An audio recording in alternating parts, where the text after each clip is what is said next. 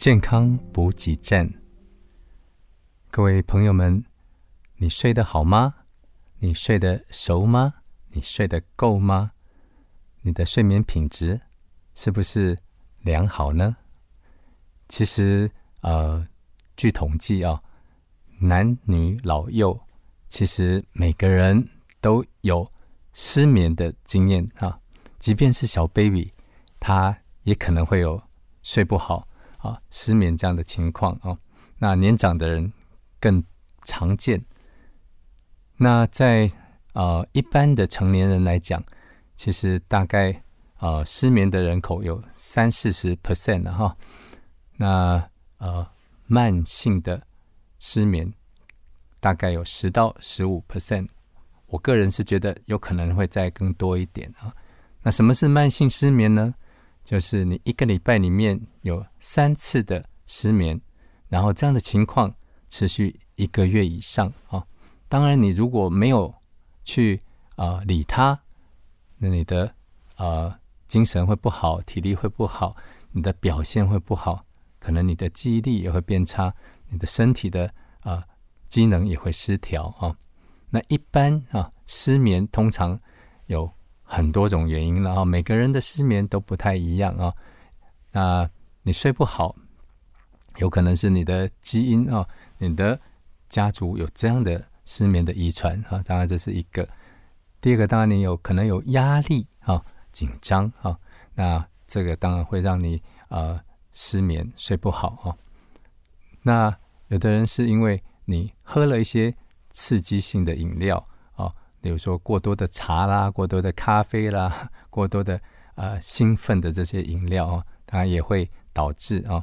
那有的时候是你在呃睡眠前啊，你吃了太多的东西啊，那太饱太这个大餐啊，那这样当然也会影响到睡眠啊。然后还有就是你有身体有发炎的现象，有疼痛啊，那这样当然也会引起你的这个啊。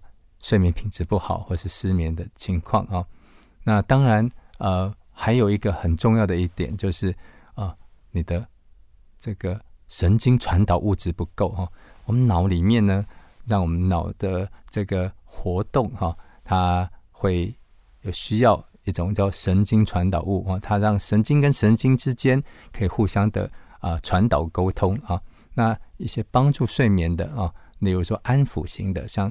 血清素啊，它如果不足的话，那当然这个人可能会睡眠不好，甚至有可能会忧郁啊。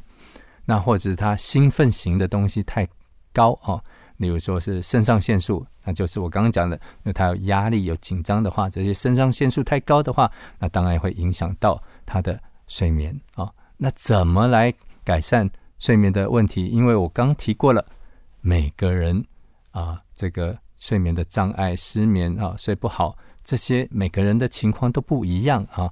那所以呢，最好是做一些检测啊。那这些检测呢，当然包括一些啊，我刚刚提到的神经传导物啊。那你只要解一个小便，一分钟其实就可以啊，可以知道你的这个啊安抚型的东西是不是太少，或者是你的啊兴奋刺激型的东西是不是太多。哦，那我们就有办法去好好的去纠正它。其实这些都不需要吃药的哈。所以，呃，如果你有失眠这样的一个状况，不要一开始就想到去吃安眠药哈，因为这样子是会对你是啊长期来讲是负面的伤害啊。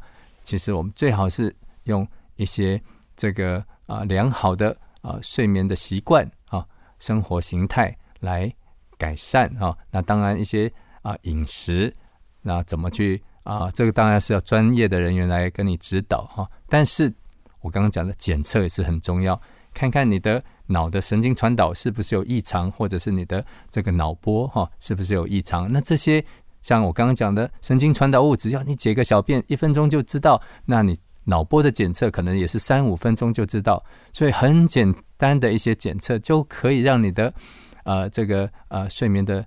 问题原因可能可以找出来，然后针对性的去处理，这样就可以得到比较啊良好的睡眠，也就可以让你的精神体力啊比较正常化，甚至比较优化啊。那过着一个比较良好的生活品质，还有你的工作表现各方面就会比较好。